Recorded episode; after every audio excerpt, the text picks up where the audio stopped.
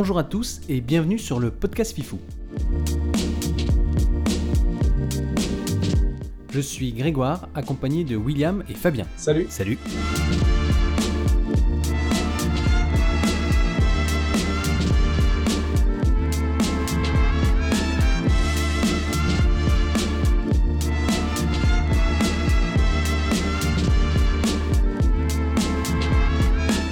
Bienvenue à tous pour notre troisième épisode. Le but de notre podcast FIFU est de parler de sujets divers et variés en croisant nos points de vue depuis trois coins du monde. En effet, William est à Hong Kong, Fabien à San et je suis à Paris.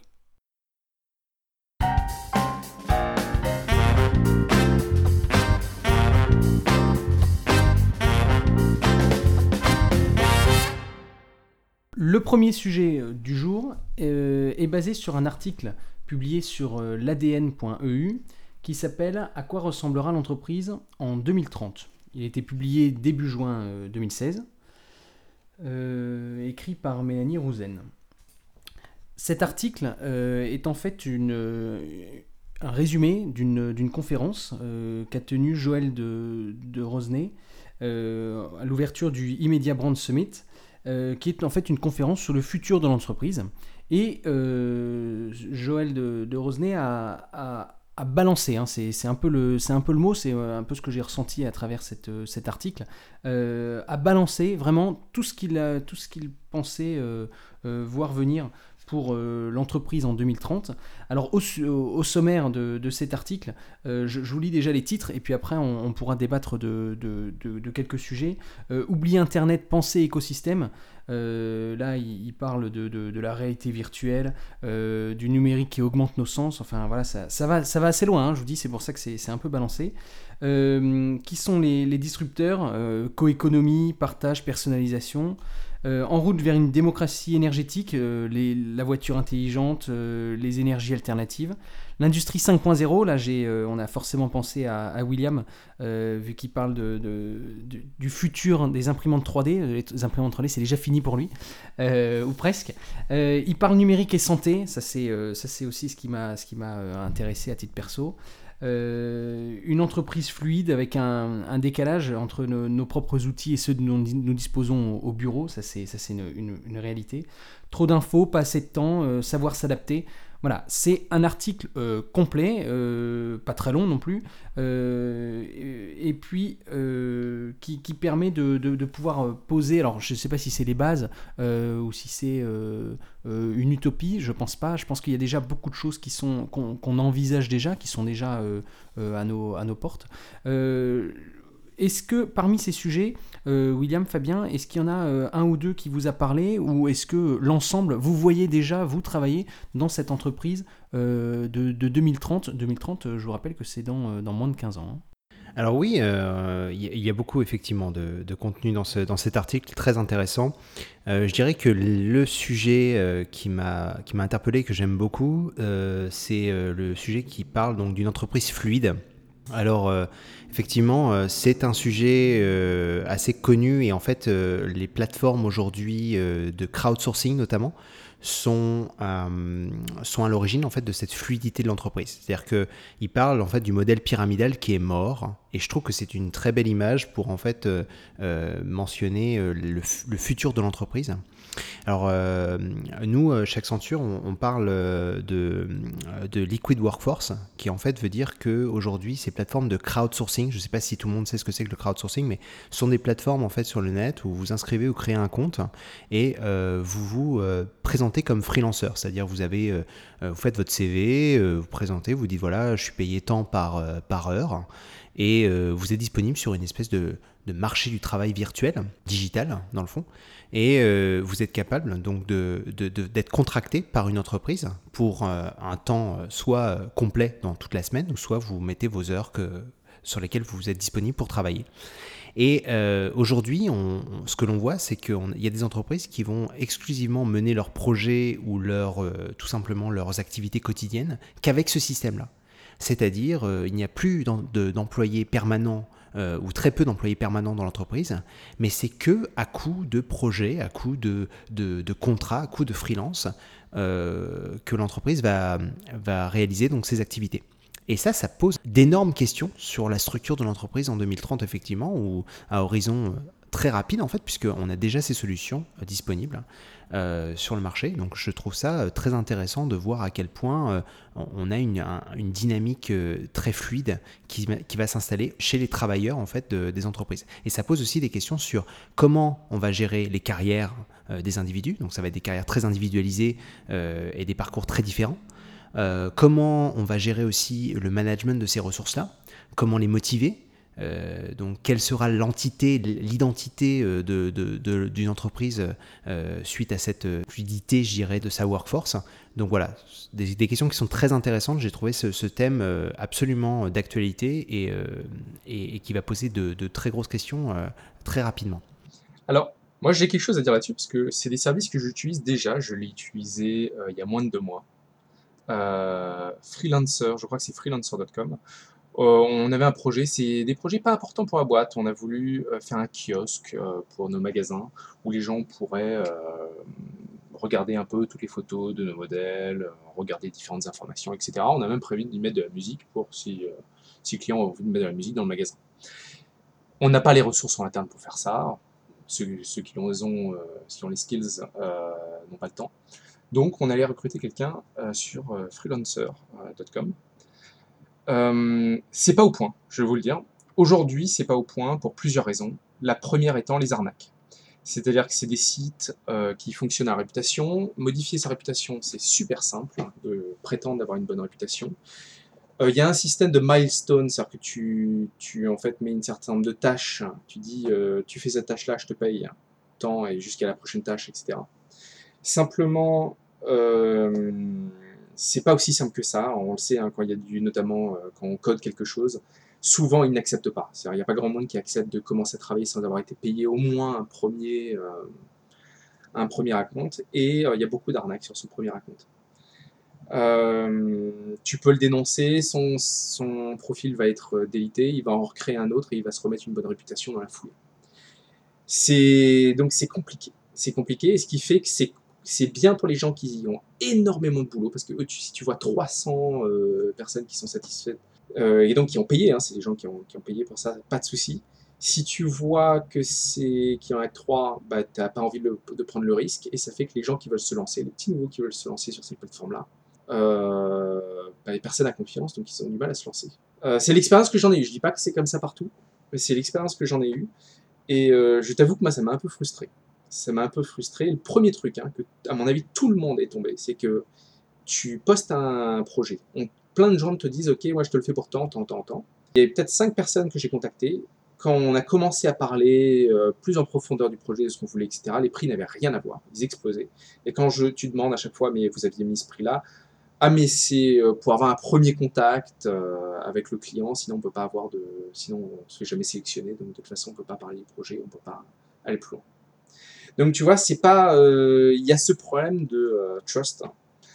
Et ça, il va falloir trouver. Je suis sûr qu'on trouvera euh, des, façons de régler ça, mais en tout cas aujourd'hui, je crois que c'est le problème numéro un de, de ces plateformes. Ok, William, est-ce qu'il y a un autre, un autre point dans, le, dans l'article qui t'a, qui t'a toi intéressé? Alors, je t'ai entendu dire que je pensais que les imprimantes 3D c'était fini. Euh, je crois pas que c'est fini, au, contraire, je crois que c'est, c'est le tout début on est passé avec euh, Google, euh, l'entreprise qui nous a racheté Carbon 3D, on est passé en fait d'imprimantes 3D pour faire des prototypes à des imprimantes 3D pour faire de la production. Mhm. Maintenant, ce qui a vraiment changé dans les imprimantes 3D, c'est que c'est passé, c'était entre les mains des ingénieurs et que ça vient de passer dans, entre les mains des chimistes. Et ça, ça fait une grosse différence. Ok, alors c'est, tu parles de chimie, je voulais juste euh, vous, vous, préciser quelque chose, je ne sais pas si vous avez, si vous avez regardé. Euh, c'est, cet article, moi, il m'a, il, m'a vraiment, il m'a vraiment beaucoup plu parce que, parce que ça, euh, ça, ça, balance beaucoup de choses, mais ça, ça fait quand même, c'est quand même très travaillé, hein, c'est, pas balancé comme ça. ça parle de futur, ça parle de dans 15 ans. Euh, je trouve que c'est résolument euh, jeune comme, euh, comme vision de pouvoir dire qu'il y a encore plein de choses à faire, qu'il faut savoir s'adapter. Je reprends l'éthique de l'article, hein, des, textes de l'article. Il faut savoir s'adapter, surveiller son environnement pour bouger en temps réel. Le manager augmenté de demain sera travailler avec ses salariés, composer le lien social. La personne qui l'a écrite s'appelle Joël de Rosenay, en tout cas qui a fait cette conférence. Cette personne-là est chimiste. Donc tu parlais de chimie, c'était juste le petit clin d'œil. mais cette personne a surtout 79 ans. Quand j'ai vu cette information, c'est ce qui m'a vraiment décidé de pouvoir vous balancer ça aujourd'hui parce que euh, il parle beaucoup des jeunes, il, il, parle de, la génération des millennials euh, dans laquelle on est, on est dedans, hein, euh, que, que, que, tout va changer, l'entreprise du futur sera humaine et digitale, c'est fini, l'entreprise d'avant, c'est terminé, il faut qu'il faut qu'il y ait de la confiance, ça rejoint ce que tu viens de dire à l'instant William sur, sur les, arnaques, etc. Mais il va falloir qu'on puisse travailler vers ça et, pouvoir se faire confiance pour, pour euh, ne, pas être euh, cloisonné dans un bureau et savoir qu'il y a quelqu'un qui, bosse pour toi à l'autre bout du monde. Euh, et je trouve ça hallucinant, mais vraiment hallucinant que, qu'une personne puisse avoir une, vision comme ça. il, dit que, que, c'est, il prévoit la fin du salariat d'ici 2030. 44 euh, millions d'Américains travailleront en, indépendance sur une base hebdomadaire régulière. Euh, aujourd'hui, les millennials représentent déjà 30% d'entre eux. C'est la réalité et on ne peut rien y faire. Alors lui, peut-être que maintenant euh, qu'il a toute son expérience, il, voit le truc venir et il sait que, que de toute façon, on ne pourra rien y faire. Peut-être que les gens qui, qui sont entre nous, entre, entre les deux âges, euh, ont plus de mal à se faire à l'idée. Euh, je sais pas, mais euh, moi j'en reste convaincu. Hein. Je suis convaincu par 100% de ce qui est dit. Hein. Je voudrais juste revenir sur un, élément, juste c'est qu'on ne fait pas partie des millennials, ni toi, ni moi, ni... Si, si, ah, puisque... si, si, si, si, en fait, la, ah définition. Alors, ouais, moi, je, je, je suis, je, je l'ai rechecké récemment. Euh, les millennials, en fait, ce sont pas ceux qui sont nés en, en 2000. Et, euh, c'est en fait, les millennials, c'est une autre façon de dire la, génération, euh, la génération Y, qui sont nés dans les années 4, fin, fin 80, 90. Parce qu'ils ils avaient dit 5 à 10 ans en l'an 2000. Ouais. Mais je pense que c'est une des bonnes définitions. Je suis pas loin non plus, mais je pense qu'aujourd'hui, euh, on parle en fait euh, dans. Tu, connais, je sais pas si vous connaissez les, entreprises de service design.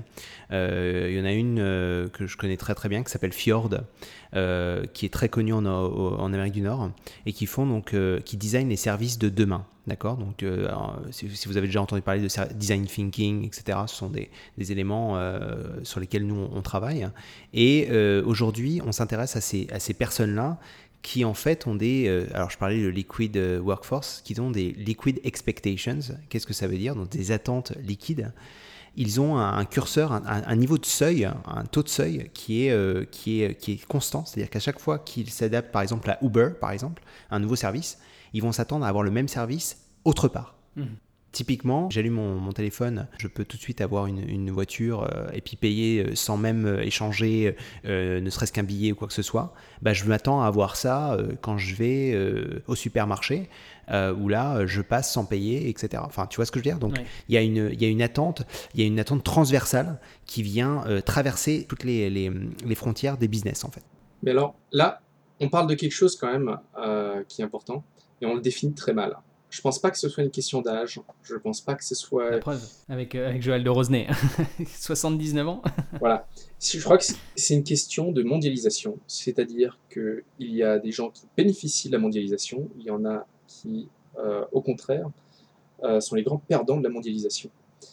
Et ça pose un problème parce que tu te retrouves d'un côté avec les gens comme nous, et nous on est les bénéficiaires, hein, qui sont prêts à s'éloigner de leur famille, qui sont prêts euh, à bouger, à être très flexibles, qui euh, sont formés pour ça, euh, et qui devenir freelancer n'est pas un problème parce qu'on peut trouver du boulot comme ça et on sera payé, voire on sera mieux payé comme ça.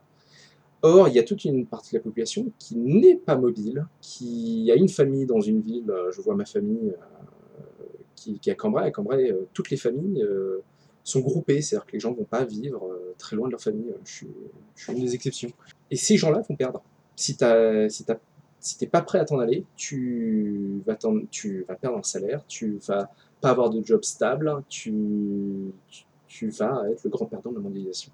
Non, c'est un bon point. Je pense que il y a plusieurs définitions, effectivement, plusieurs attentes, mais je pense qu'il y a aussi un clivage qui est fait. C'est difficile de, puisqu'on est centré sur nous-mêmes, c'est difficile de se mettre dans la, dans la peau d'un, de quelqu'un qui est né avec Internet, de quelqu'un qui est né avec euh, un smartphone, de quelqu'un qui est né... Tu vois ce que je veux dire? C'est, c'est très difficile, je pense, de faire cette, cet exercice-là, de savoir comment tu vas penser. Juste pour éclaircir euh, mon propos, c'est que qu'on travaille beaucoup, on a beaucoup d'attentes sur nos profils à nous.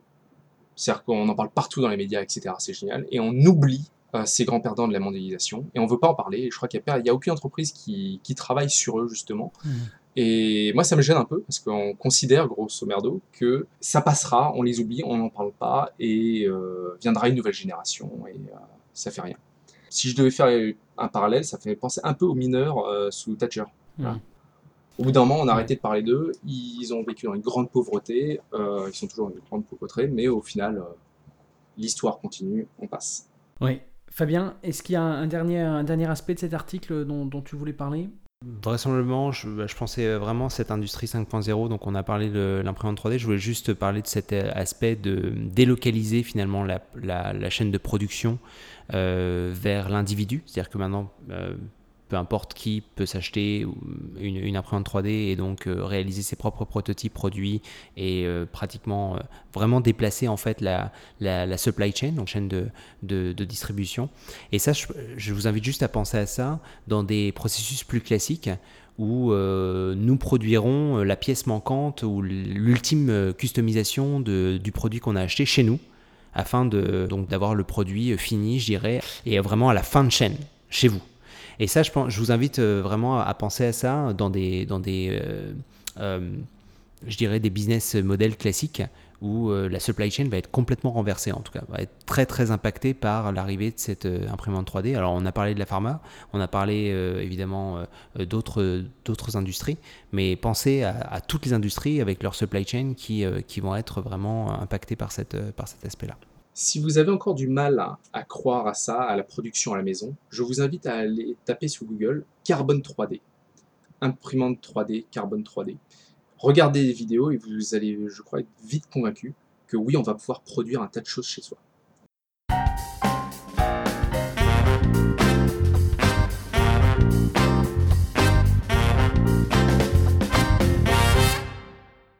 Alors, on enchaîne avec le second sujet, euh, qui est un sujet euh, en lien avec un thème que l'on a abordé euh, dans l'épisode précédent sur le transhumanisme, qui est lié en fait, celui-ci, à un thème sur l'eugénisme, donc sur, la manipulation génétique du code génétique humain. Et je, souligne le, le, mot. Cet article est basé finalement sur la possibilité de breveter donc de poser un brevet sur euh, la conception d'un génome, je dirais, euh, synthétique humain. Alors, voilà, des gros mots là, mais pour faire simple, il est possible de synthétiser de l'ADN, ça c'est pas nouveau. Euh, cela étant, euh, synthétiser de l'ADN humaine euh, avec les procédés aujourd'hui euh, et les recherches avancées en génétique, on sait manipuler de l'ADN, on sait changer l'ADN humaine provenant d'un humain, je dirais, naturel, mais on sait aussi en synthétiser. Le but de ça, de cette synthétisation génétique, c'est de créer euh, si vous voulez, un, humain ou un, génome humain immunisé de certaines maladies à des fins thérapeutiques. Tout simplement, euh, on va synthétiser euh, soit des, une, séquence de gènes qui normalement est défectueuse chez certains patients, et on va donc pouvoir soit réinjecter ou traiter les patients finalement avec, cette, synthétisation-là. Donc euh, l'article euh, sur lequel je me base a été publié sur euh, The Verge et il date du 23 juin par ailleurs, donc il est très récent. Et il parle en fait d'une entreprise qui avait essayé de faire de, de poser un, un, brevet sur des gènes humains, sur en fait deux gènes, et ils se sont fait refuser par l'Institut des brevets américaines qui a dit qu'en gros, euh, tout ce qui était naturel, finalement, euh, issu de la nature, ne pouvait pas être breveté. Euh, en tout cas, des gènes humains appliqués au système de brevet, ça faisait pas, ça faisait pas de sens. Donc ça, c'était l'entreprise s'appelait Myriad Genetics, et donc du coup, ils se sont pris un refus, et ça a fait un peu jurisprudence sur cette, sur cette question-là. Par contre, euh, donc une, nouvelle initiative là pour poser des brevets sur des gènes synthétiques, eux, donc qui n'ont rien à voir avec des produits, je dirais, euh, naturels, se pose, puisque une initiative nommée euh, AJP Wright, donc qui est un projet qui vise donc à synthétiser une séquence d'ADN humaine immunisée contre le cancer et contre les maladies. Et c'est donc une initiative très intéressante Et effectivement, là, bah, là la question se pose. Euh, est-ce que effectivement, eux vont pouvoir passer avec euh, une, un, brevet qui, qui, est valide, puisque lui se reposant sur une technicité humaine, c'est-à-dire une possibilité donc de synthétiser euh, à partir, je dirais, d'éléments non naturels un génome humain. Donc là, ça pose des questions, déjà des questions d'éthique tout simplement. Alors le bien fondé de la chose, c'est qu'effectivement, ça va être pour des bienfaits thérapeutiques, donc d'avancer dans la science en se basant sur ces, sur ces nouvelles avancées. Et puis d'un autre côté, bah, est-ce qu'on est, on respecte euh, totalement l'éthique? Est-ce qu'il y aurait des dérives à cela? Alors c'est pour ça que je, voulais poser cette question-là à, vous deux, les gars. Euh, qu'est-ce que vous pensez sur ce, sur ce sujet-là? Oui. On, en a, euh, on en avait déjà parlé lors de, notre épisode 0. En tout cas, moi, j'avais évoqué le, fait que tout ce qui touche au médical devait euh, euh, forcément être ouvert. je, je, suis vraiment convaincu de ça. Je, pense qu'on on ne peut pas. Pour moi, brevet veut dire fermeture. Alors, pas, pas total. Hein. Je, sais que ça permet de, pouvoir communiquer sur certaines choses, mais malgré tout, derrière tout ça, derrière chaque avancée, je vois, moi, une fermeture aux autres. Euh, et, et, du coup, je, je suis euh, jusqu'au bout des ongles euh, opposé à tout ce qui peut être fermeture du progrès. Et d'autant plus s'il y a des fonds publics. Alors, c'est pas clair hein, dans l'article. Hein, tout, tout n'est pas, pas clair. Le plan n'est pas établi.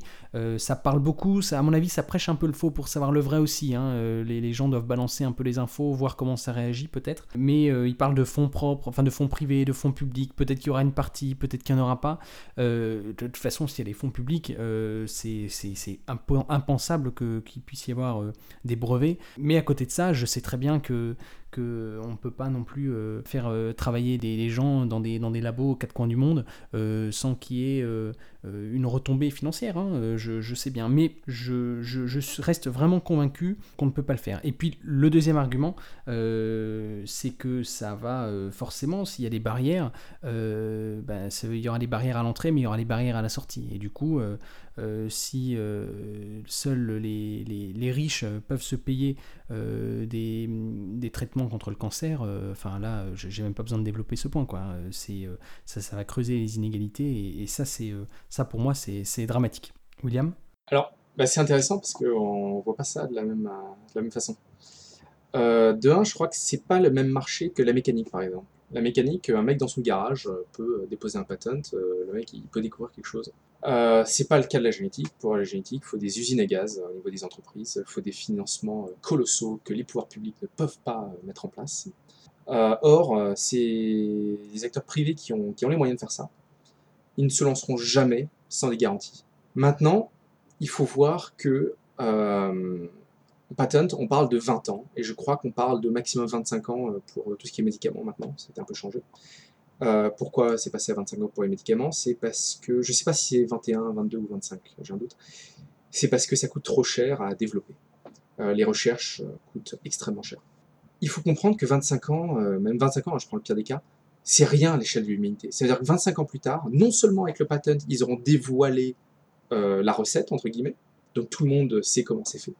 Donc on perd pas ce savoir-là, hein. c'est pas genre je le garde pour moi et je le diffuserai jamais. De deux, 25 ans, alors, tu peux être frustré hein, euh, si tu es concerné par un cancer que tu peux pas te lâcher sur le coup, mais il faut, faut, regarder ça à l'échelle de l'humanité, que dans 25 ans, toute l'humanité en bénéficiera. Hum.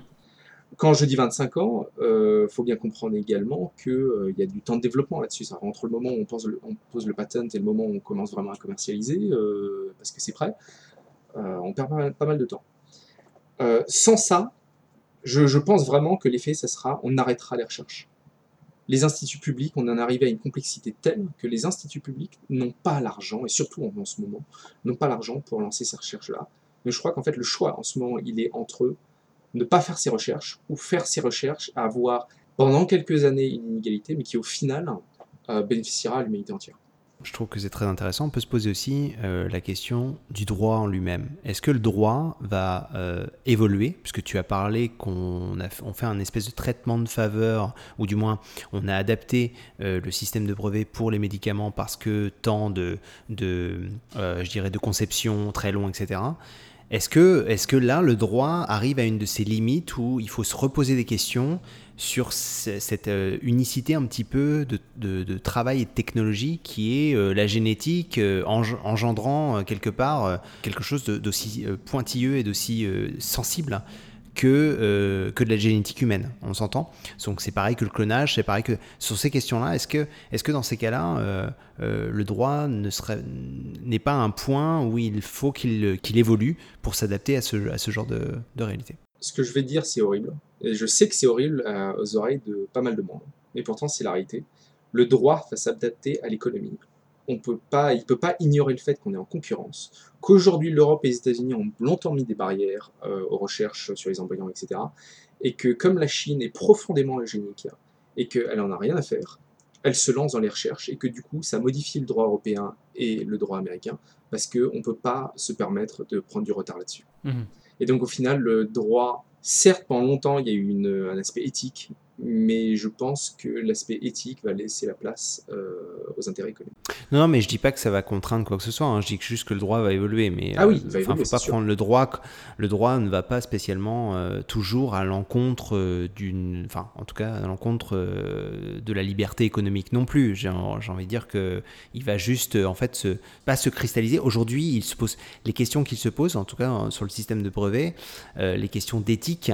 Euh, sont enfin, à ma connaissance, sont très peu abordés. En tout cas, euh, voilà, on, est sur un procédé technique, mais est-ce que demain, sur de la génétique, euh, voilà, ou même aujourd'hui, hein, les questions, aussi bien sur la génétique que sur d'ailleurs l'intelligence artificielle, qui sont, qui sont des procédés qui viennent un petit peu à la limite ou en tout cas poser de nouvelles questions. Et c'est sur ça que je, voulais réagir en disant voilà, je pense qu'il y aura une, nécessité d'évolution sur ce droit-là aussi. Bah, forcément, il y aura, ça sera encadré. Ça. Mmh, mmh. On ne doit pas pouvoir faire n'importe quoi. Je vais prendre euh, l'exemple euh, des hybrides. On interdit, il est interdit de faire des hybrides animaux-humains. Euh, ça paraît assez logique. pourtant, on se demande s'il n'y a pas des gens qui font déjà des recherches là-dessus. Euh, mais ça, euh, c'est quand je te disais qu'il y a des intérêts économiques, c'est-à-dire que pour de la recherche, hein, on n'a pas un intérêt à faire un hybride, mais en termes de recherche, beaucoup de monde serait intéressé euh, à faire ça, mmh mmh notamment pour tout ce qui est vaccin, etc. immunité, etc. C'est très intéressant. On l'interdit. De une, est-ce que les recherches vont vraiment s'arrêter dans un monde mondialisé comme aujourd'hui? De deux, est-ce qu'on va se le permettre économiquement de passer à côté de, à côté de ça? Voilà. On n'y répondra pas. Je pense que c'est intéressant. Euh, en tout cas, ça fait toujours écho à ce sujet de transhumanisme. On vous avait dit qu'on essayait de conserver un petit peu de temps en temps ce, thème-là. Je pense que c'était intéressant de revenir sur ce point de l'eugénisme et, de voir que c'est en pleine actualité euh, encore aujourd'hui.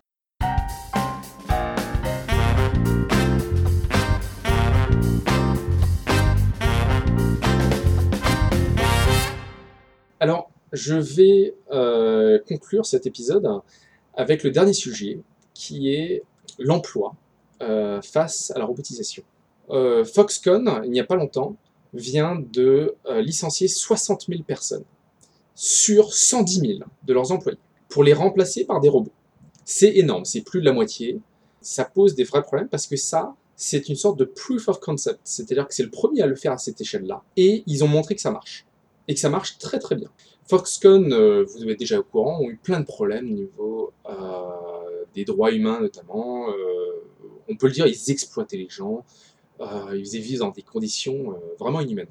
Au lieu de régler le problème et de dépenser plus d'argent pour qu'ils vivent dans les meilleures conditions, eh bien, ils ont décidé de remplacer ça par des robots. Alors il faut bien comprendre que les robots, c'est des robots qu'on n'avait pas vus jusqu'à présent c'est pas seulement un bras mécanique par exemple, c'est un bras mécanique avec une caméra dessus. Une caméra et une petite intelligence artificielle qui permet euh, à ce bras mécanique de comprendre ce qu'il doit, l'objet qu'il doit saisir, de comprendre où, si, si l'objet n'est pas exactement là où il est censé être, euh, le bras est capable d'aller le chercher un peu plus loin et de comprendre dans quel sens il est censé aller le chercher, de lancer une requête automatique à un autre robot si l'objet euh, n'est pas encore là, euh, etc. Donc c'est un nouveau monde dans lequel on est en train de rentrer et qui va poser la question de va-t-il avoir suffisamment de travail pour, tout, pour le reste de l'humanité? Et surtout, tous les pays qui attendaient la délocalisation, qui attendaient que ça soit trop cher en Chine pour que les usines viennent chez eux pour développer leur pays, ce qui était une sorte de promesse non officielle, mais euh, que tous les pays pauvres attendaient. Est-ce qu'on vient mettre fin à ça? Et troisième question euh, que je reposerai, ce sera est-ce que les usines vont revenir en Europe? Est-ce qu'elles vont revenir sans, sans employer de, de salariés, ou très peu, mais pour gagner sur les temps de livraison, sur le coût de livraison, etc. Alors, il y a, une, étude assez intéressante qui montre que euh, dans ces grappes d'innovation, donc euh, le fait d'avoir euh, de l'innovation toujours plus loin, toujours plus automatisée, en fait, on a déjà vu ça dans l'histoire. On s'entend que c'est assez simple de regarder, même si le rythme est plus, plus soutenu. on voit en fait l'impact que ça a sur la structure, je dirais, de la workforce, donc de la force de travail mondiale et on se rend compte qu'en fait, euh, la création d'emplois est supérieure à, la destruction de l'emploi. Allez, je suis pas d'accord. Par, je suis pas d'accord. Par contre, ah, mais l'histoire te donne tort. Par contre, la structure d'emploi en tant que telle, elle change. Évidemment, ceux qui perdent leur emploi doivent euh, nécessairement passer par une reconversion. Et il serait euh, totalement faux de dire que, euh, euh, euh, les emplois créés sont les mêmes, en tout cas réemploient ceux qui ont, qui ont perdu, qui ont perdu leur job. C'est faux. Mais euh, d'un point de vue général, si tu regardes, alors il y a plein d'autres euh, exemples, hein. il n'y a pas que les chaînes euh, mécaniques qui, vont remplacer ça. par exemple, l'arrivée des drones va changer complètement la façon de voir les choses en termes de transport de marchandises, en termes de transport de passagers même. il y a eu des, tests qui ont été faits avec des avions sans pilote. Donc voilà, ce qui va, ce qui va changer, c'est que bah voilà, il va y avoir des tonnes de mécaniciens qui vont arriver pour réparer ces drones-là, donc de, de, nouveaux métiers. Euh, des conducteurs de drones, euh, donc avec euh, ça je pense notamment en utilities, notamment dans la gestion de l'électrique ou autre, où tu utilises des drones pour vérifier l'état de tes, actifs sur le terrain.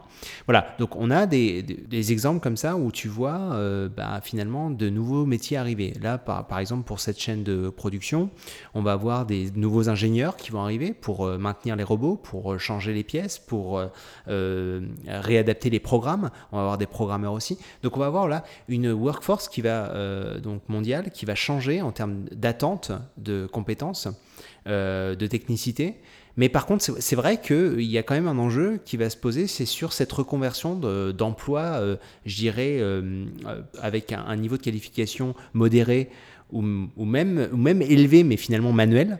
Donc cette question-là, elle se pose réellement. Et je pense que euh, il va falloir se, poser cette question-là aussi sur les, euh, populations qui, vont en périr. C'est-à-dire, aujourd'hui, on ne se le cache pas, euh, les, métiers manufacturiers, on va chercher donc des populations avec un bas revenu, etc. Donc des populations dans les pays du Sud ou quoi, que ce soit. Ça, c'était le, je dirais, le mouvement classique. Maintenant, ça, ça va changer. Donc du coup, qu'est-ce que ça veut dire pour ces pays-là? Quelle, va être la source de richesse? Si euh, les attentes et les profils, ou en tout cas euh, ce pourquoi ils étaient cherchés, recherchés aujourd'hui, ben, c'est plus leur point fort. Alors, je vais vous expliquer pourquoi en trois points, c'est maintenant complètement faux, cette fois-ci. Et c'est pas moi qui le dis, c'est les deux derniers prix Nobel euh, d'économie qui l'écrivent. Les créations d'emplois dont tu, laquelle tu, tu appelles, c'est les deux dernières révolutions industrielles. Deux dernières révolutions industrielles qui ont été basées sur quoi? Sur des révolutions de l'énergie, sur des nouvelles sources d'énergie. Ce qui veut dire quelque chose, on pouvait maintenant faire des choses qu'on ne pouvait pas faire avant. Euh, on parle de ces deux choses-là, donc c'est euh, un, euh, le steam, deux, l'électricité. la vapeur, électricité. La vapeur, pardon, l'électricité. Cette fois-ci, ce n'est plus une révolution industrielle qui est liée à l'énergie. C'est une révolution industrielle qui est beaucoup parle d'Internet, et qui est lié à l'optimisation euh, du travail, que ce soit par les robots, que ce soit par l'intelligence artificielle, hein, par là je parle des algorithmes, etc. Tu fais euh, allusion, euh, tu faisais allusion au fait que les gens vont devoir se reconvertir, donc en grosso merdo, hein, les gens qui ont un boulot manuel vont devoir se reconvertir sur les boulots plus intellectuels. Or, tu prends pas quelque chose en compte, c'est que pour la première fois, on va commencer à massivement remplacer également les gens qui ont un boulot intellectuel. Je te donne des exemples programmeur, euh, ça ne va plus être fait par des humains. Euh, les robots, maintenant, on, on, a déjà commencé. Hein, C'est-à-dire qu'on a appris aux robots à euh, programmer. Il y a beaucoup de choses qui se font automatiquement. tu, va, ça va pas disparaître. Hein, les programmeurs vont pas disparaître. Mais on va garder de une, on va garder que les meilleurs programmeurs. Et de deux, ça sera suffisant. Un nombre très limité de programmeurs sera suffisant pour gérer tout le travail à faire là-dessus. Il ne faut pas sous-estimer, vraiment, ne sous-estimez pas ce que peut faire l'intelligence artificielle. C'est en train d'exploser. Et euh, ça va remplacer une grosse partie des métiers qui sont intellectuels. Regarde, euh, je travaille dedans dans l'intelligence artificielle. Je, on a des exemples de startups qui viennent nous montrer des programmes qui se programment eux-mêmes Exactement. à euh, chaque requête. À chaque requête, ils créent un mini programme pour répondre à cette requête-là. Notamment, ça se fait beaucoup euh, dans les structures de NLP, de Natural Language Processing. Le seul truc, c'est que euh, il reste quand même aujourd'hui beaucoup euh, d'intelligence humaine euh, dans la conception. Même quand tu regardes, hein, un programme ne va pas se créer en tant que tel pour toute la chaîne. Si tu regardes toute la chaîne, il Pas reste encore. encore pas en- peut-être pas encore, ok, mais je trouve qu'il y a quand même, c'est aussi faux de, de, de s'avancer sur ce point-là que de s'avancer sur le, sur le point, euh, ok, euh, alors il y aura moins de programmeurs, fine, il y aura moins de programmeurs, mais il y aura besoin d'autres, d'autres éléments, plus mécaniques pour l'instant, on n'est pas encore euh, au fait que les robots se répareront par d'autres robots. On, on va y aller aussi, mais je veux dire, tu vois, il y a beaucoup de, je trouve que c'est très facile de C'est miser la sur... vitesse et l'ampleur qui changent tout. Oui, je suis tout à fait la d'accord. vie. Oui, oui, je- 60 000, je, je te prends, hein, regarde. La vitesse à laquelle on est en train de de détruire les emplois. 60 000 sur 110 000. Et ils vont peut-être aller encore plus loin. Donc, c'est énorme. Euh, je ne deviendrai pas RH aujourd'hui. Je ne deviendrai pas RH parce qu'avec tout ce qui est en train de sortir en algorithme sur les RH, euh, on va, euh, couper euh, les RH. Il va y avoir très peu de RH bientôt. Tu, peux donner cet exemple-là sur euh, énormément, énormément de métiers, c'est-à-dire sur une majorité de métiers. Conducteur. Conducteur, c'est le. J'ai lu ça quelque part que euh, conduire, c'était le métier numéro un dans le monde. C'est pas la majorité de métiers, mais c'est euh, la catégorie de métiers euh, qui a le plus grand nombre d'employés. Ça va disparaître, on le voit bien avec la Google Car, on le voit bien, ça devient tellement performant, voire un jour on interdira les humains de conduire parce que c'est trop dangereux par rapport euh, à ce qu'un robot peut faire. Je crois qu'on a une échelle complètement différente de ce qui s'est fait. Que la création, tu vas mettre trop de gens à la rue d'un coup avant qu'ils aient pu se reconvertir. C'est-à-dire qu'ils vont pas avoir le temps de se reconvertir et euh, il va pas y avoir la création de métiers. Vraiment, je crois pas. J'en suis convaincu. et Je suis pas le seul. Euh, c'est quand même des pointes euh, qui me disent. Il n'y aura pas la création d'emplois qui suffira pour euh, couvrir tout le monde. C'est un bon point. Un petit, un petit mot pour toi, Greg, si tu voulais juste euh, Oui, réagir. Ce qui, ce qui, euh, ce qui me fait, euh, ce qui me fait halluciner dans, dans, dans tout ça, c'est que c'est qu'on parle de Foxconn. Hein, c'est pas, euh, c'est pas non plus euh, l'entreprise du quartier. Hein, c'est, euh, c'est un acteur majeur euh, et, et divisé par, euh, par plus de deux. euh. Alors, ils vont pas non plus mettre 60 000 personnes à la rue. Ils le disent. Hein, ce sont les mots de Foxconn qui vont euh, euh, permettre à ces, travailleurs de, de, se, de se concentrer sur des euh, tâches de valeur ajoutée euh, euh, et des éléments euh, euh, plus importants et sur euh, recherche et développement, quality control. Mais bon, on sait très bien que les gens qui... C'est un point qui est débattu. Ouais, mais... Et il faut savoir que ça, ils ont justement, c'est mal dit. C'est très mal dit. Les employés, 60 000 employés, ont déjà été licenciés. Ah. On te parle Voilà. des autres, les, des autres employés qui Mm. sont là. Et c'est ça qui est extraordinaire. Ils ont dit non, non, on va pas euh, licencier euh, de personnes additionnelles. Il faut comprendre que les 60 000 ont déjà été licenciés. Ah, voilà. Que les Donc, 40 euh, 000 qui- et qu'on parle des 40 000. Ah, Mais c'est ça, tout le monde s'est posé la question hein, euh, quand, euh, quand c'est arrivé. Euh, si les 60 000 personnes ont déjà perdu leur emploi Ouais. et n'ont pas été remis ailleurs, c'est les autres qui restent qui, eux, vont devoir, grâce à ces robots, multiplier leur capacité de travail. Euh, comme ils seront assistés, ils seront capables de euh, faire plus par individu. Ouais, forcément. En même temps, il y a un truc, il y a un truc qui, euh, et je, je vais peut-être finir là-dessus, c'est que si tu si appauvris l'ensemble de ton tissu, euh, je dirais euh, général de ta population mondiale, si tu l'appauvris parce que parce que plus de boulot, qui va acheter Exactement. qui... C'est ça le truc, c'est qu'en fait c'est un peu le serpent qui Ouais, se mord la queue. On s'en va vers une Et donc du coup, je... oui, mais non, mais non.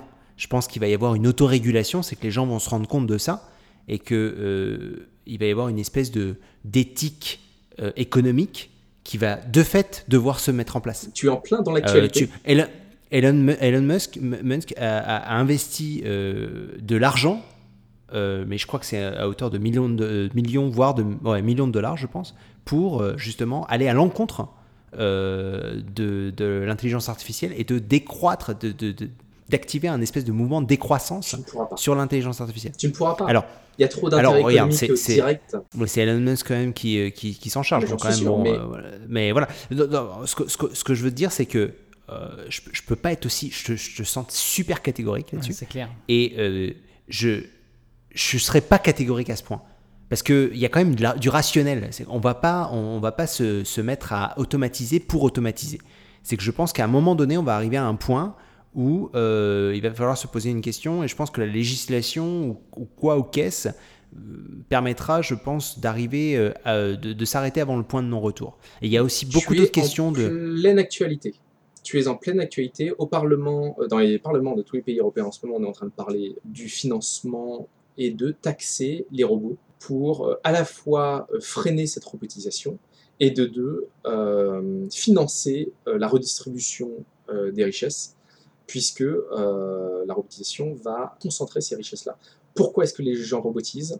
C'est pour un gain d'argent. cest ceux qui ont l'argent veulent investir dans la robotisation pour avoir un retour sur investissement. Mhm. Ils, ne sont, pas, ils sont pas concernés par le bien-être de la planète, si tu veux. je pense que fondamentalement, chaque humain pense d'abord à lui-même euh, et du coup, on ne pourra pas freiner ça. La seule rappelez-vous de, rappelez-vous de Mercedes. Rappelez-vous de Mercedes qui a réintensifié sa chaîne de production avec des humains. Euh, et on s'est tous dit, mais non, mais attends, c'est un calcul utilitariste très simple en disant, en disant voilà, aujourd'hui euh, le capital humain est plus rentable, remettons des humains sur la chaîne de production. Donc, ce que veulent faire avec ces taxes-là, ça sera un moyen, un levier économique pour justement rendre plus rentable à un moment donné euh, le rappel de, personnes sur la chaîne plus que les robots. Il faudrait, si on y arrive, c'est le seul moyen d'arrêter ça, c'est de rendre plus rentable euh, le fait d'employer euh, des humains. Ça va être dur, ça va être dur notamment à cause de la concurrence internationale. Si un pays commence à, taxer les robots, par exemple, tout le monde va partir dans d'autres pays. Donc s'il n'y a pas une entente, et c'est ce qui fait que les pays n'arrivent pas à s'entendre, parce qu'il y a toujours quelques acteurs qui vont dire ah non moi je veux pas participer parce qu'il veut attirer l'emploi chez mhm. lui. Ah je suis assez pessimiste. Tu as raison que je ne devrais pas euh, m'engager sur un résultat comme ça, mais euh, c'est effectivement euh, c'est ma vision des choses.